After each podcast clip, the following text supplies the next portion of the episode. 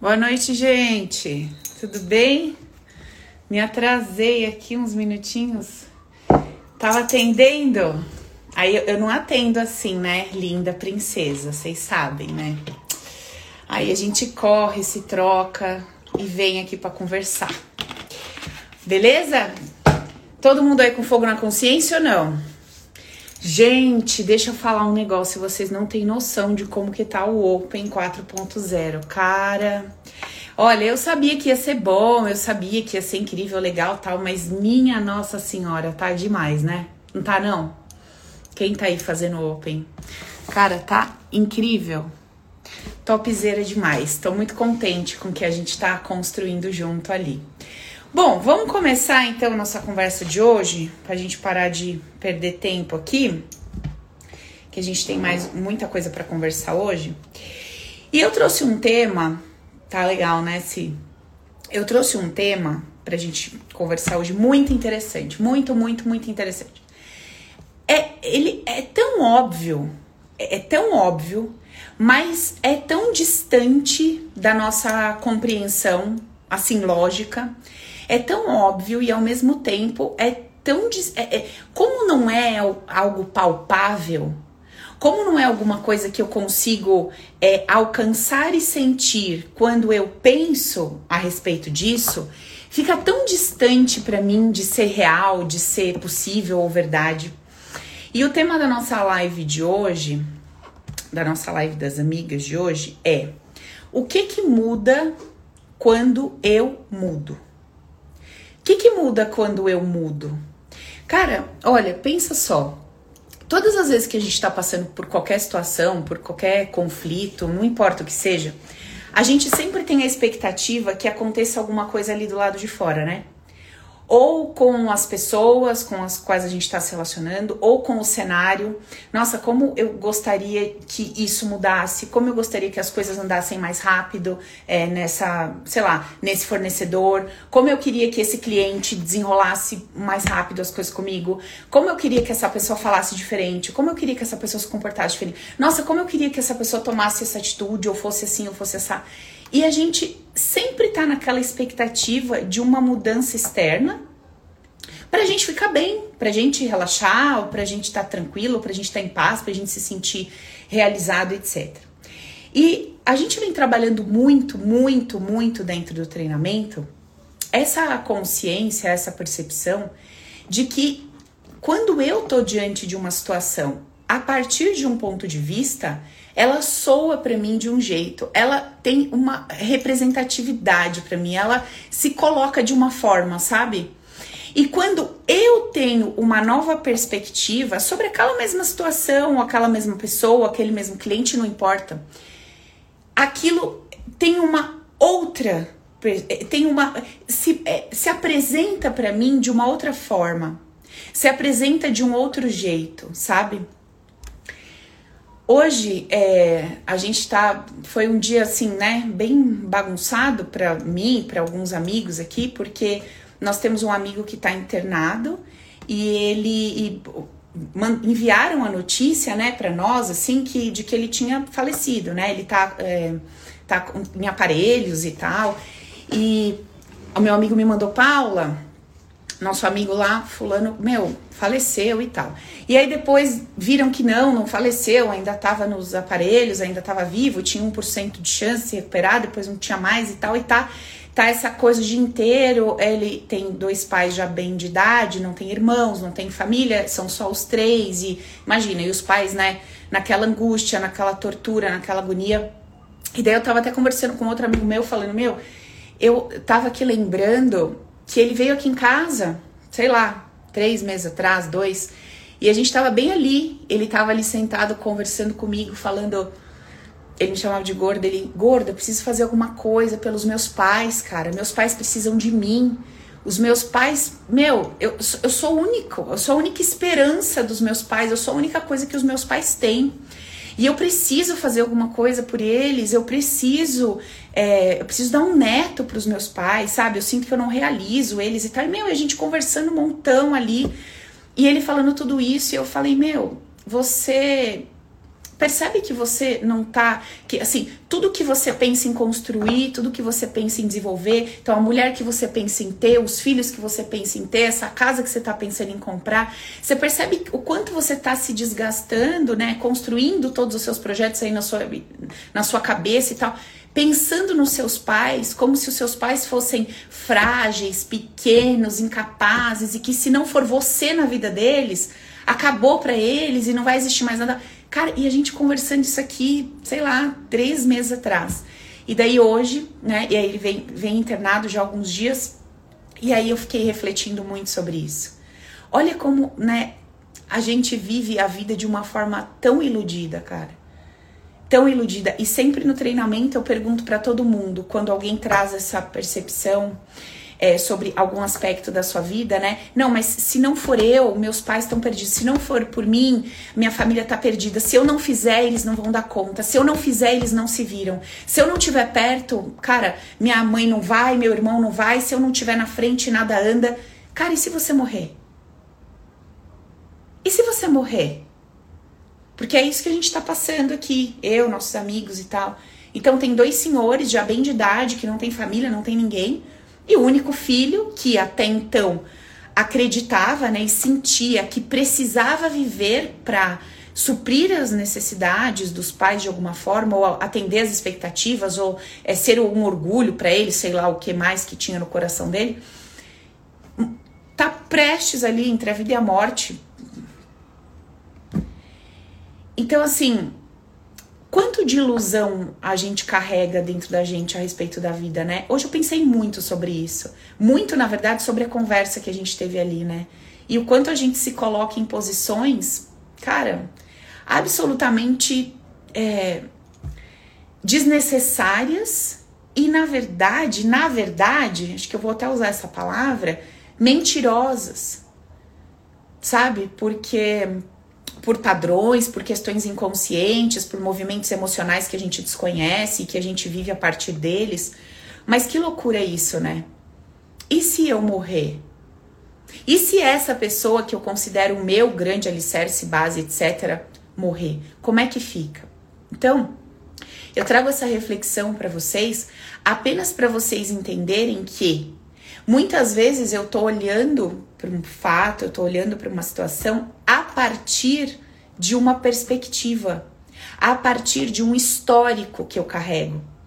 E não é porque eu carrego esse histórico ou porque eu estou vendo através de uma lente ou de uma determinada perspectiva que aquilo é daquela forma que eu estou imaginando. Então, a gente primeiro precisa separar é, qual é a capacidade que eu tenho de ver o que está na minha frente de uma forma diferente? Esse é um ponto. Então, Paula, hoje eu não me sinto capaz, eu não tenho ferramentas, eu não sei como enxergar essa situação que está na minha frente por uma perspectiva diferente. Eu não consigo enxergar a morte por uma perspectiva diferente, eu não consigo enxergar essa falência, eu não consigo enxergar a minha relação com tais pessoas por uma perspectiva diferente. A única coisa que eu enxergo na minha frente é isso. Eu só consigo me sentir assim, me perceber assim e encarar essa situação por essa perspectiva. Então, a primeira, o primeiro ponto é: tudo bem, eu não sei como fazer isso. Mas eu tenho consciência de que não é porque essa é a minha perspectiva que essa é a verdade absoluta, que essa é a realidade que existe naquele fato, que eu não consigo encarar como fato, porque eu misturo as inter minhas interpretações, as minhas emoções no fato, eu emito uma opinião, ainda que eu não esteja verbalizando, mas eu emito uma opinião emocional sobre aquilo que está acontecendo e na minha cabeça eu faço uma eu, eu desenrolo uma conversa comigo mesmo né? Tipo não isso está acontecendo assim porque é assim porque fulano tá pensando assim e porque fulano sente assim Lembra, a gente já teve essa conversa em alguma uma das lives passadas, né? Sobre é, a expectativa, a ilusão e etc. A forma como eu acho que o outro pensa e sente e construo a minha vida toda, meus projetos, em cima do que eu acho que a outra pessoa pensa ou do que a outra pessoa sente. Então, baseado nos meus princípios, nos meus padrões, eu espelho o outro. Então, assim, todas as vezes que eu, numa, num diálogo, levanto a mão direita, isso quer dizer que eu, eu confio nessa pessoa. Então, quando eu vou me relacionar com alguém e alguém levanta a mão direita, eu espelho o que é a minha verdade. E daí, por consequência, eu acredito que essa pessoa que levantou a mão direita, assim como eu, também se sente como eu sinto. E por isso tá fazendo daquela forma. Eu espelho o que existe em mim. Porque eu não tenho como buscar uma explicação no outro que eu não tenha referência. Se eu não tenho nenhuma referência, como é que eu vou. É, deixa eu tentar explicar melhor isso. Assim, ó. Como é que eu vou conseguir sentir diferente se para mim aquilo é verdadeiro? Passa por todos os meus filtros como uma verdade absoluta. Eu contei para vocês, eu acho, se eu não me engano, eu contei pro pessoal anteriormente, mas acho que eu contei aqui. Que antes, quando eu tinha um preconceito, quando eu tinha uma ideia a respeito, por exemplo, de pessoas que frequentavam o centro, e quando eu tinha ideias muito negativas sobre o centro, Todas as vezes que eu passava na frente de um centro espírita, eu me arrepiava dos pés à cabeça, me dava um choque, me dava isso, me dava aquilo, nananã. E aí, aquele pacote de sintomas, é, eu lia aquele pacote de sintomas como uma resposta ao tal do centro e das pessoas do centro. Então, como que, o que, que eu acreditava? Nossa, olha que loucura, que lugar pesado, porque eu tô me arrepiando dos pés. Meu, que coisa horrível, porque eu tô sentindo tal e tal coisa. Olha como eu tô me sentindo diante disso. Nossa, o problema é lá. O problema são essas pessoas, o problema é o que está sendo feito lá. E que interessante que quando eu mudei as minhas ideias sobre essas pessoas, não julgando mais como certo ou errado, não não julgando o que elas fazem ali, o que elas deixam de fazer, simplesmente neutralizando o meu coração e respeitando o direito de cada um viver a sua vida do jeito que quiser. Eu não senti mais nada disso. Ué, o que que aconteceu? O que aconteceu com os arrepios, calafrio, a dor de cabeça, o ziriguidum que me dava quando eu passava no centro? Que acabou. Acabou. Do nada. O centro continua lá, as pessoas continuam fazendo a mesma coisa que elas fizeram. Mas o que, que mudou em mim que eu passo e sinto paz? E abraço, beijo as pessoas. Se me convidar para entrar, eu entro. Ainda brinco, zoo, tudo normal, daquele jeito meu lá, que vocês sabem. E tudo bem. O que, que mudou? Por que, que eu consegui me sentir em paz diante de um lugar que antes me trazia desconforto, me colocava em guerra, me colo colocava o meu estado de espírito em alerta? E eu atribuía aquele lugar, aquelas pessoas e aquelas, é, aqueles rituais o meu sentimento e o que acontecia no meu corpo. Então, é importante que a gente saiba que quando eu tenho uma crença de que algo é uma verdade absoluta, de que é daquele jeito, o meu corpo, o meu sistema vai me trazer sintomas. Eu vou enxergar ao meu redor situações e coisas que vão validar aquela minha ideia base. Vocês já perceberam que quando você fala assim, eu vou comprar tal carro. Você começa a ver um monte daquele carro. Quando você fala assim, tô grávida, você começa a ver um monte de grávido, um monte de bebê, um monte de. Meu, parece que só aparece isso na sua vida ali. Quando você fala, sei lá, eu vou fazer tal coisa, parece que você capta, você enxerga e você começa a se relacionar muito com aquilo. Mas por quê?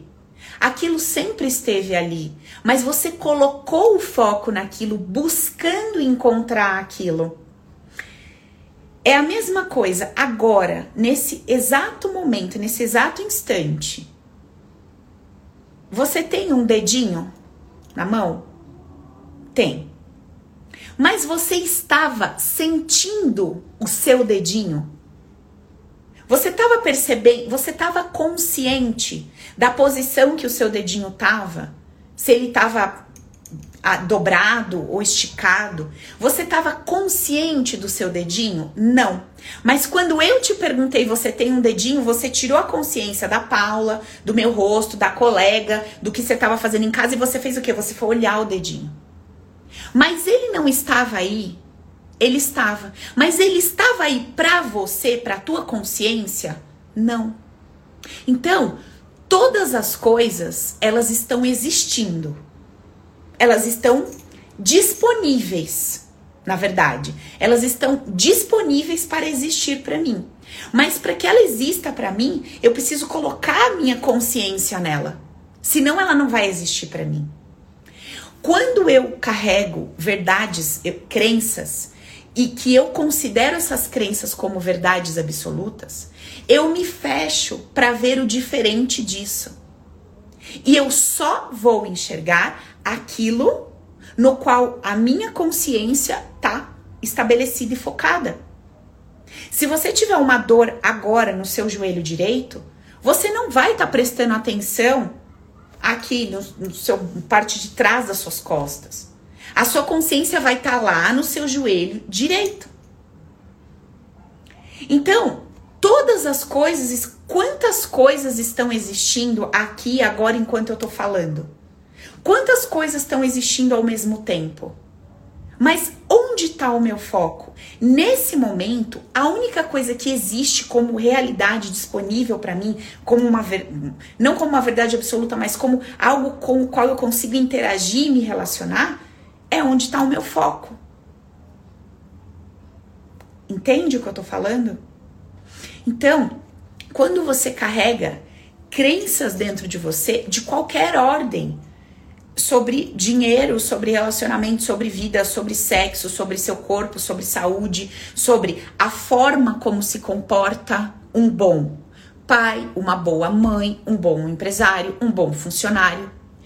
Todas as ideias que você carrega, quer você esteja consciente delas ou não, todas as ideias que você carrega, elas vão se manifestar na sua vida e você sempre vai estar encontrando é, mais ao seu redor, você vai estar tá encarando, encontrando e se relacionando com mais sintomas e informações que validam essa crença e não o contrário. Então, o primeiro grande passo que eu preciso dar para descobrir o que que muda quando eu mudo é ter essa compreensão muito clara, sem nenhuma dúvida. Não é porque eu não enxergo que não existe. Não é porque eu não consigo perceber o que está diante de mim de uma forma diferente que essa possibilidade de percepção não existe.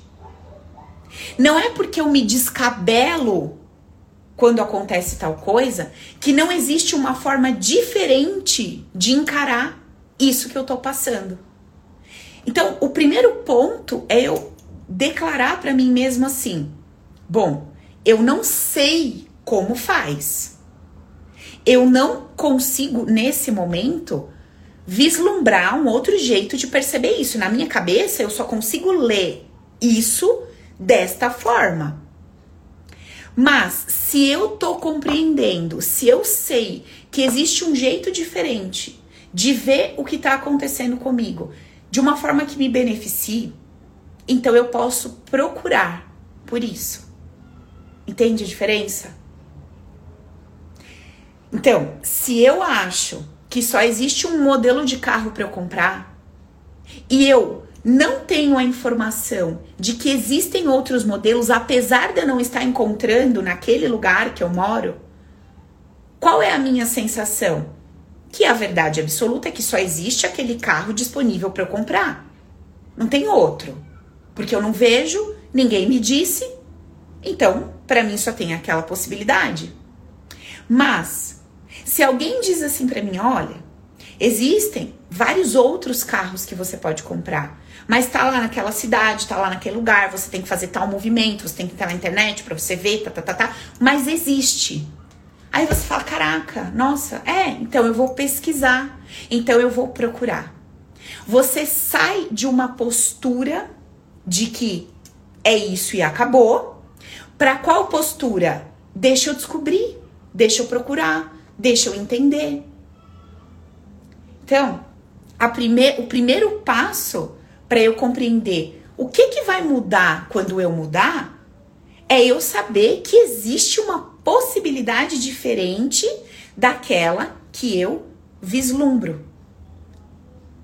Então, você vai me dar N exemplos junto com sintomas e informações que vão validar a sua crença.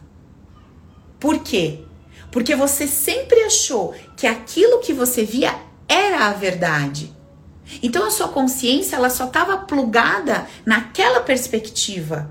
E aí você só via mais daquilo, igual a grávida que sai na rua e vê mais grávida, mais bebê, etc. Quando você muda o plug, então você consegue vislumbrar outras possibilidades.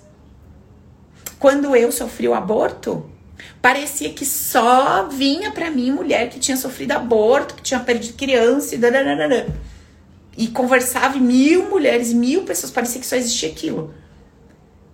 Então, quando a gente muda o nosso plug, onde está minha consciência, onde está minha energia, onde está minha emoção, onde está meu coração, ali eu vou encontrar tudo e vou criar. Não é que eu vou criar porque eu crio, é porque eu ligo a minha consciência àquilo. E aí eu começo a viver mais daquilo e com, e aí eu coloco mais força naquela crença e ela a cada dia vai se tornando mais verdade para mim. E quanto mais eu torno verdade absoluta alguma coisa que é relativo, mais aprisionado naquilo eu fico. E mais impedido de vislumbrar outras possibilidades, de conhecer outros caminhos, de experimentar coisas novas. Eu me dou porque eu tenho medo. Quanto mais eu digo para mim que um jeito é o certo e é o certo absoluto, mais medo eu tenho de outros caminhos ou outras possibilidades, ou fazer diferente. E quando eu tenho medo, eu me aprisiono. E ao mesmo tempo que eu me aprisiono, eu sinto uma raiva inconsciente, porque eu queria poder fazer. Eu queria poder experimentar. Muitas vezes eu queria conseguir me sentir em paz sendo de uma determinada forma. Mas existe uma crença, existe uma ideia que me limita, que me impede.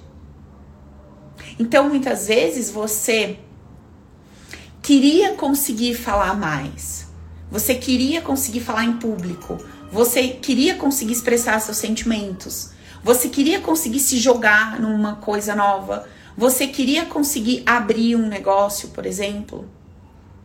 Muitas vezes você queria falar, ah, quer saber? Hoje eu vou fazer diferente. Hoje eu não vou fazer assim e tudo bem.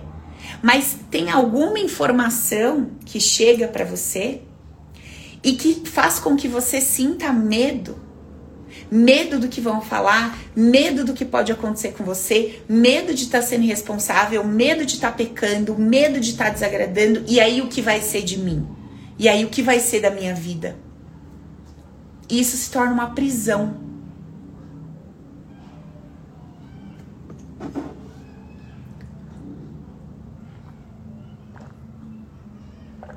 Aí, então, um, o que que muda quando eu mudo? Primeiro, que eu começo a buscar novas possibilidades para enxergar o que eu via do mesmo jeito a vida inteira. Depois que eu começo a buscar isso, essa resposta ela vai chegar para mim. Isso é fato. Porque lembra, quando eu ponho foco, aquilo vem, eu começo a enxergar e descobrir, perceber. Então eu começo a fazer essa pergunta, as respostas começam a chegar para mim. Eu começo a vislumbrar possibilidades diferentes de enxergar o que eu sempre enxerguei da mesma forma. Dentro do Open, esse primeiro bloco que a gente fez, que a gente finalizou ontem, todo o esforço, todo o empenho, toda a dedicação, todo o trabalho desse primeiro bloco é despertar essa consciência. Qual consciência? De que não é o que eu tô vendo. Não é o que eu tô vendo. Não é o que a minha mente tá me vendendo. Não é. Por trás disso existem informações que eu envio, existem solicitações inconscientes que eu faço, existe um mecanismo inconsciente de honra aos meus pais, avós, etc. Existe um mecanismo de identificação inconsciente com pessoas que eu considero importantes, relevantes. Existe uma necessidade de me expressar de uma determinada forma, acreditando que aquilo é o certo, é amor, é o justo. Então, são tantas variáveis que a gente precisa entender e desconstruir que é um processo até dolorido, porque é um processo de desconstrução. Nós construímos a nossa vida até o momento que a gente está em cima de verdades que a gente considerou verdades absolutas a respeito de tudo, da forma de ganhar dinheiro, de Deus, do que, ser, do que é ser íntegro, do que é ser honesto. E quando a gente vai tirando o véu, sabe? E vai colocando luz, a gente vai vendo o tanto de hipocrisia que existia nessas nossas leis e regras. O tanto de hipocrisia que existia ali. O quanto eu puxava as leis e as regras para o que me convém. Sabe? Quando é comigo, é de um jeito. Quando é com o outro, é de outro jeito. Então, eu pisei no seu pé. Desculpa, eu não tive a intenção. Mas quando você pisa no meu, você é um louco, você não presta atenção em nada, você queria me machucar, você não vê para onde anda, você é isso, você é aquilo. Mas quando eu, não, não tive a intenção. Então, quando eu faço, Deus conhece o meu coração. Mas quando o outro faz, Deus vai tacar fogo santo nele para resolver o BO. Quando alguém me machuca, eu não falo, não, Deus conhece o coração dessa pessoa. Não. Deus há de fazer justiça. Olha. Mas quando sou eu, eu não falo isso, né? Senhor, você viu o que eu fiz? Então, o senhor há de fazer justiça. Eu não falo assim. Imagina, eu falo, Deus conhece o meu coração. Ele sabe que eu não fiz por mal. Mas quando é o outro, taca fogo nele, Jesus. Malha mesmo. Tem problema não. Entendeu? Que ele é ruim, é do mal. Eu não. Que eu, né? Dou minha deslizada, mas o senhor conhece o meu coração. Mas o coração do outro é o lixo. Eu conheço mais que o senhor. Por isso que eu sei que o senhor vai fazer justiça. Aff, Maria. Aí a gente já senta na cadeira de Deus, já faz uma lambança. Se pudesse, já arrancava ele de lá, né? da cadeira dele, já tubava o mundo, já. Nossa, se dessem assim uma liberdadezinha pra gente, a gente já tava governando. Melhor que Deus, que fala sério. Mas, você acha o quê? Esse líder aí não tá com nada. Essa historinha de amor incondicional, você é louco? Você vai matar o que mata e o matador igual? Tá de brincadeira. A não ser que o matador tenha uma boa intenção. Aí, tudo bem. Enfim, gente nossas hipocrisias sem fim, né? Beleza. Segundo movimento, quando eu, eu paro para pensar o que, que muda quando eu mudo. Bom, se eu tô mudando um pacote de informações que eu carregava a respeito de como as coisas são, a respeito de como as coisas funcionam, a respeito do jeito certo de ser uma coisa, do jeito errado de ser uma coisa. Bom, o jeito certo de conversar é assim, assim é errado. Então, se em algum momento da minha troca eu precisar me comunicar daquela forma que eu considero errada, por qualquer motivo que seja, eu vou conseguir? Não vou. E se eu conseguir, o que que eu vou sentir? Culpa peso, remorso sem fim. E vou me matar com aquele sentimento. Então, quando eu desconfiguro uma ideia que eu tinha a respeito de alguma coisa, eu passo a perceber aquilo de uma forma diferente, a volta, a volta para o meu coração, para os meus sentimentos, também é diferente. Então, o sintoma ele muda. Então, assim, Paula, eu tenho depressão. Eu tô com ansiedade. Tô muito agitada. Eu tô sem paciência. São os sintomas. Tudo que, né? Então, você dá um, um conjuntinho de coisas, às vezes você dá nomes ali, são os sintomas, o que eu, né? Como eu estou me sentindo. E o que está acontecendo por conta dessa forma que eu tô me sentindo.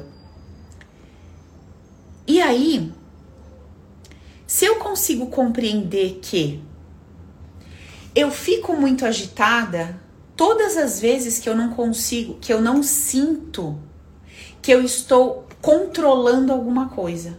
Então, se alguma coisa está saindo do meu controle, eu começo a ficar nessa agitação.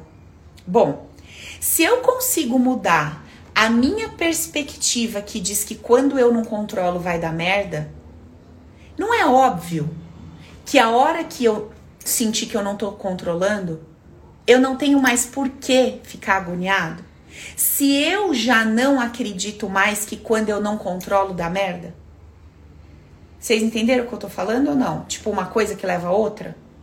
Então, se todas as vezes que eu sinto que eu tô perdendo o controle de uma situação, eu fico agoniada. Por quê? Porque eu acredito lá no mais profundo do meu ser que quando eu não consigo controlar, quando eu não consigo ter o domínio do que está acontecendo, vai dar merda. Então eu sinto isso lá no mais profundo do meu ser. Aí, todas as vezes que eu passo por uma situação onde eu sinto que eu tô perdendo controle, eu entro nessa agonia. Por que, que eu entro nessa agonia? Porque eu já estou, entre aspas, prevendo que vai dar merda. Agora, se eu mudo essa ideia base, não. Eu não acho que quando eu não detenho o controle, vai dar merda. Eu não, eu não acho mais assim.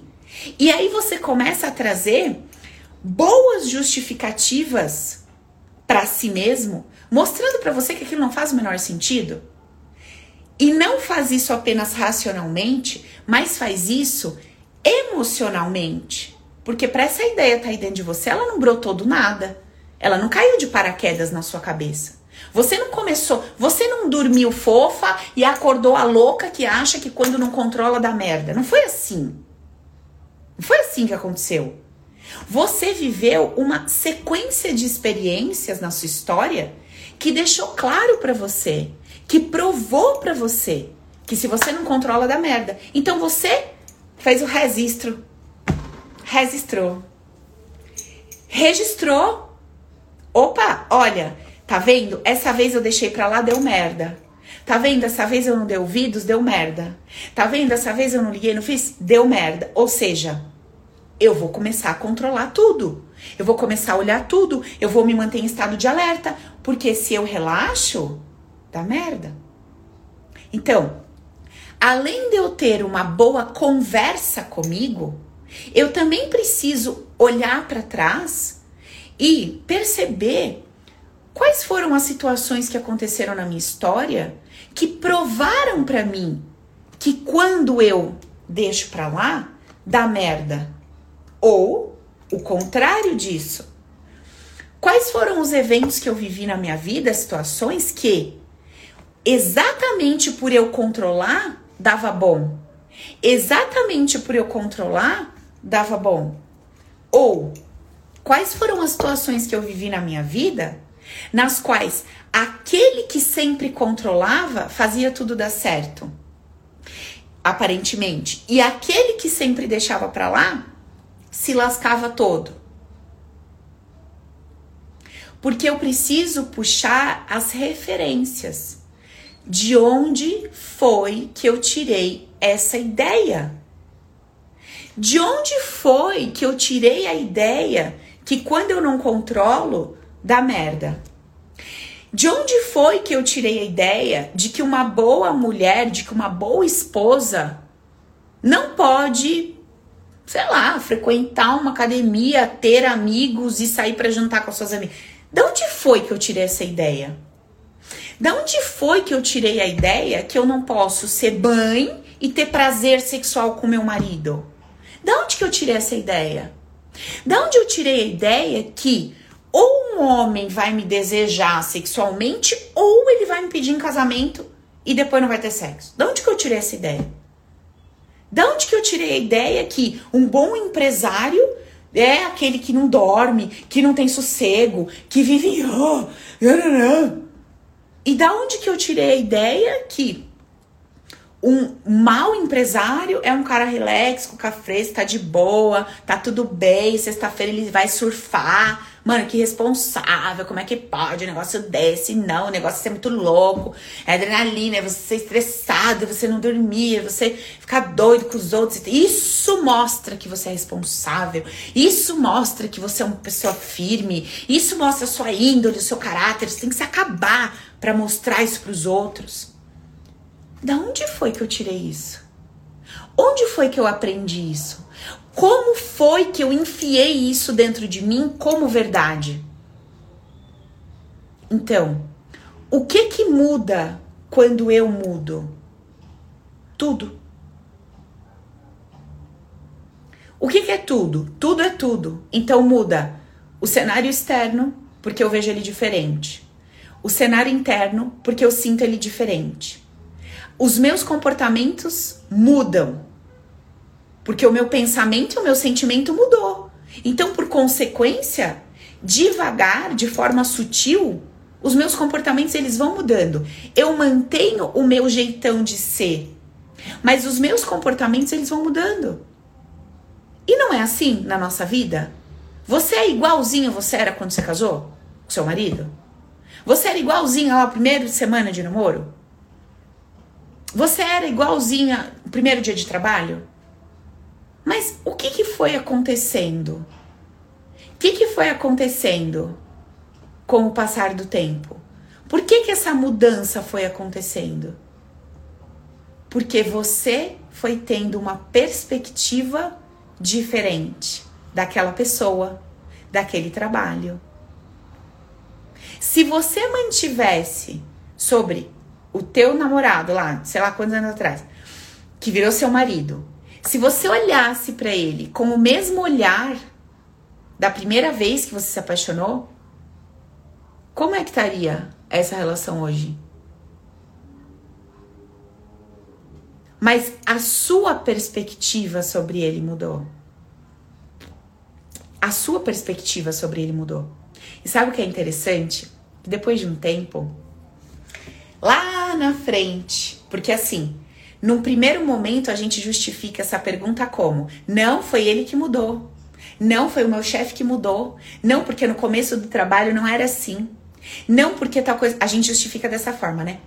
Quando passa o tempo, e aí eu volto lá atrás, aí eu olho e falo: nossa, tava na minha cara e eu não queria enxergar.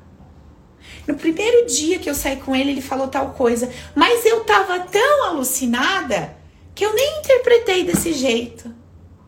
Nossa, na primeira semana de trabalho, o fulano fez tal coisa, mas eu tava tão empolgada com aquele trabalho novo, eu queria tanto aquele dinheiro, eu tava tão que eu nem liguei. Mas sempre estava lá.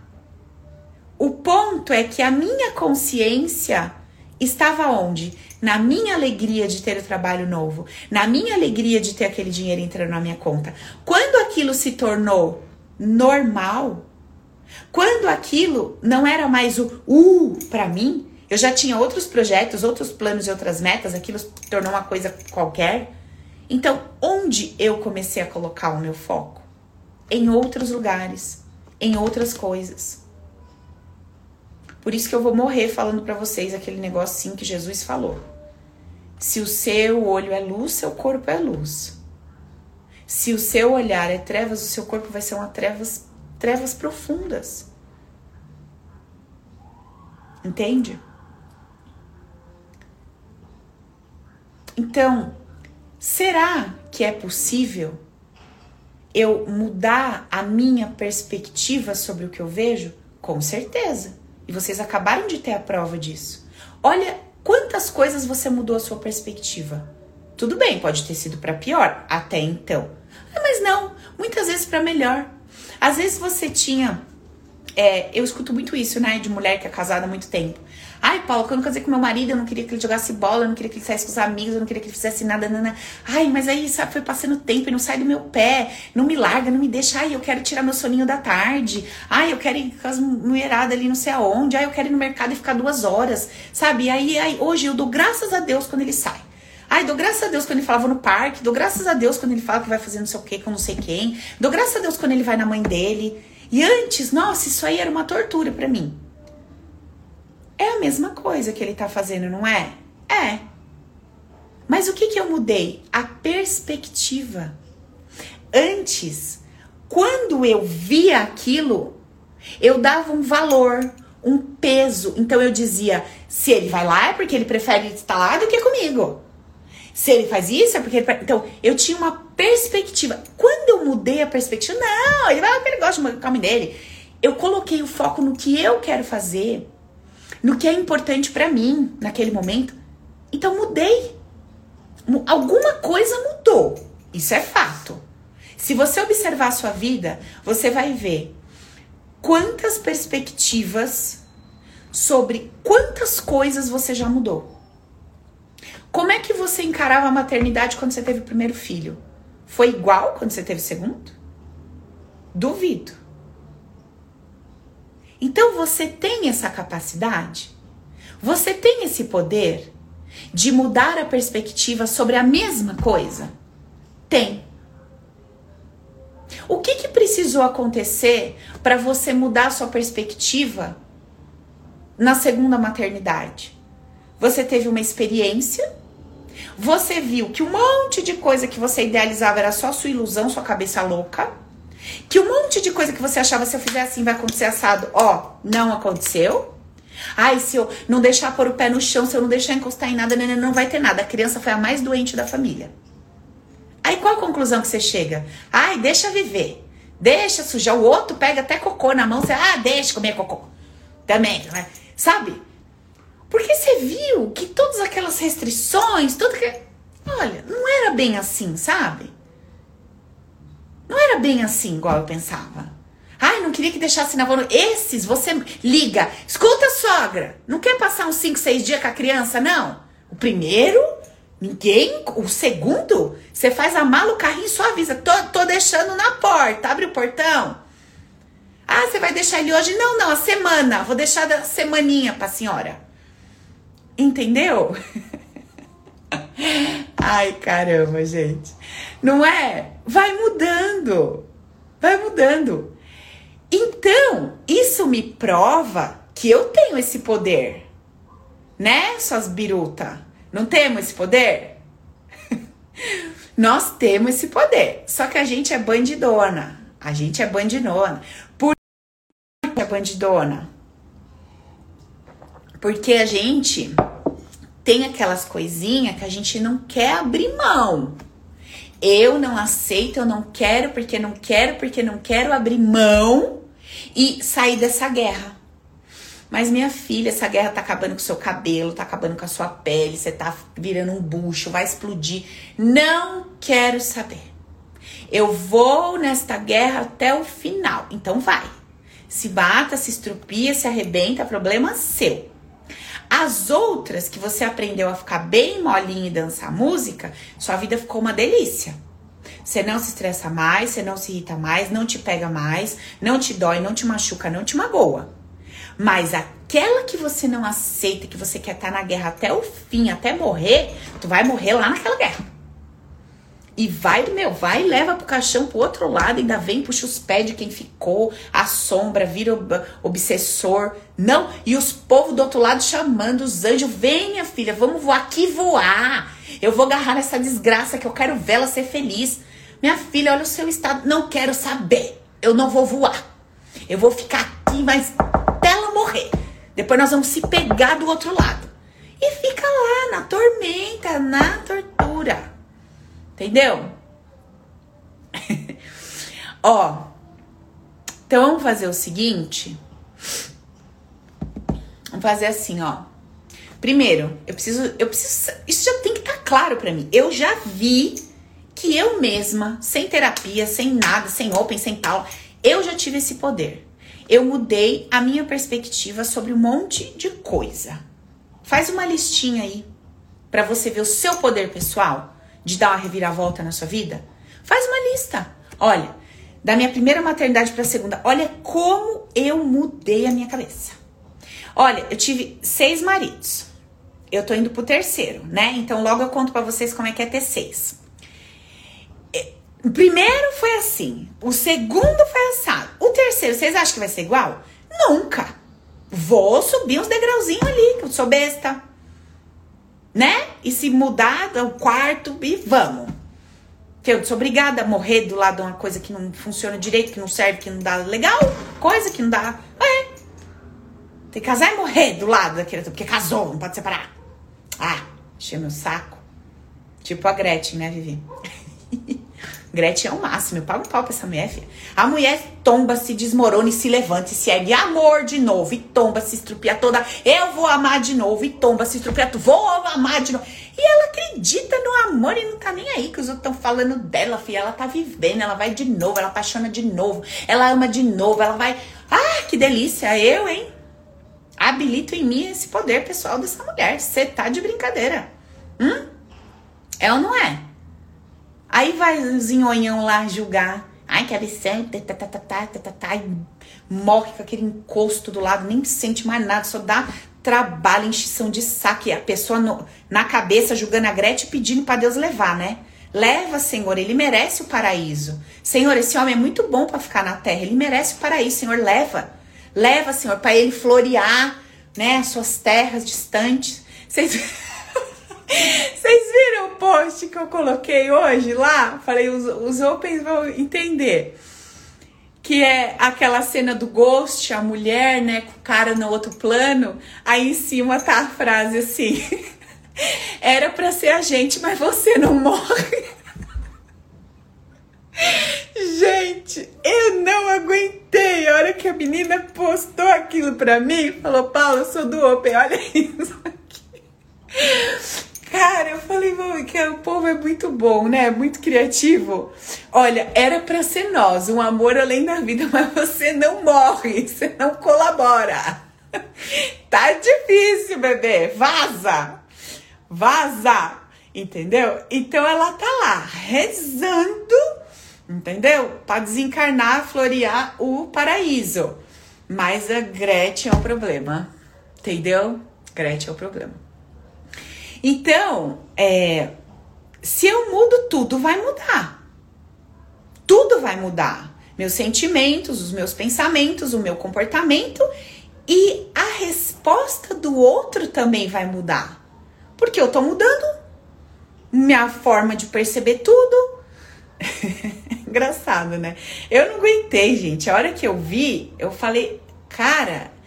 E aí, assim, como a gente vive, né, numa sociedade onde você vai ser criticado. Entendam, vive numa sociedade, você faz parte dela, tá? Tu não tá fora, tem a sociedade, tu é o príncipe encantado fora, a princesinha do lado, né? Não, você é, faz parte. Que julga, critica e tal, e tem um politicamente correto ali para seguir, então a gente tem medo de deixar essas trolhas vir para fora né? Como é que você vai falar um negócio desse na roda de amigo? Nossa, não vejo a hora que meu marido bate com as botas. Você não vai falar um negócio desse. Isso é ridículo. E no dia do velório, você vai chorar muito. Você vai levar na bolsa um negócio que pinga no olho para chorar. Você vai chorar. Você vai levar, você vai pingar a noite inteira aquilo, entendeu? Porque você precisa mostrar que você tá arrasada. Assim, que você tá destruída, né? Por dentro louvando e agradecendo ao Senhor. Mas fora disto, nossa senhora, não pentei o cabelo. A pessoa fala, você não vai secar. Não! Chega assim, olha, chorando, né? Gente, faz aquela cara. Entendeu? Que morreu a criatura. Aí passa os dias, você tá ótima, dançando lá o Olodum da Bahia em casa. Chega a visita, você desliga tudo. Oi, amiga. Tava tomando um chá. Menina, como é difícil, né? Vai passar. Vai passar, vai passar. Você tá bem, amiga? Ah, tamo indo, amiga. Tamo indo. Né? Porque imagina se você mostrar que você tá feliz, mas você já superou? sabe? Você não sabe nem como você lida com aquilo. Mas você tá tão bem, você separou ontem. É. Na, deve estar tá traindo. Você devia ter outro. Porque não é possível. Como é que você tá bem assim, desse jeito? Nossa, você foi demitido ontem, é vagabundo. É vagabundo. Tá bem hoje? É preguiçoso, vagabundo. Não gosta de trabalhar, por isso que tá bem. Não, minha filha, eu confio que vai vir uma coisa melhor. Ah, ah, não. Você é vagabundo. Preguiçoso. Agora, eu tô até desconfiada que você fez alguma coisa para ser mandado embora. Começa a procurar nos cantos da casa se não tinha mandinga para demissão. Não, não é isso. Não pode, porque não pode sair do padrão. Como que você vai, como você é fora do padrão? Entendeu? Como assim? Você é louca? Tá, tá? Vai seguir a manada? Você é doida? Então o que, que a gente faz? A gente aprende a fazer os teatrinhos. E esse, a gente vai aprendendo a fazer vários teatrinhos ao longo da vida, não é só disso, não. De um monte de coisa. Você quer um chameguinho, já logo enfia uma dor. Qualquer canto, você já bota ela. Ai, aí já cuidado. Aí você quer que alguém faz um negócio, você já sabe. Então você sabe os teatrinhos que funciona bem para cada coisa.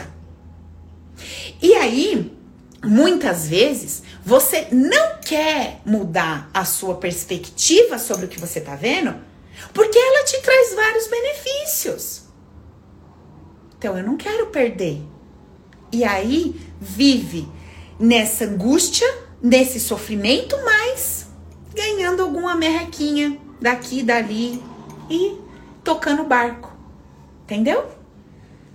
Então, o que que muda quando eu mudo? Vocês vão se dar essa resposta. Pega uma folha e escreva. Como é que você foi no seu primeiro emprego, depois no segundo, no terceiro? Como você mudou sua perspectiva? Como é que você foi primeiro filho, segundo, terceiro? Como você mudou sua perspectiva? Como é que você foi primeiro casamento, segundo? Como você mudou sua perspectiva? Como foi sua primeira relação sexual? Como é que você foi mudando a sua perspectiva?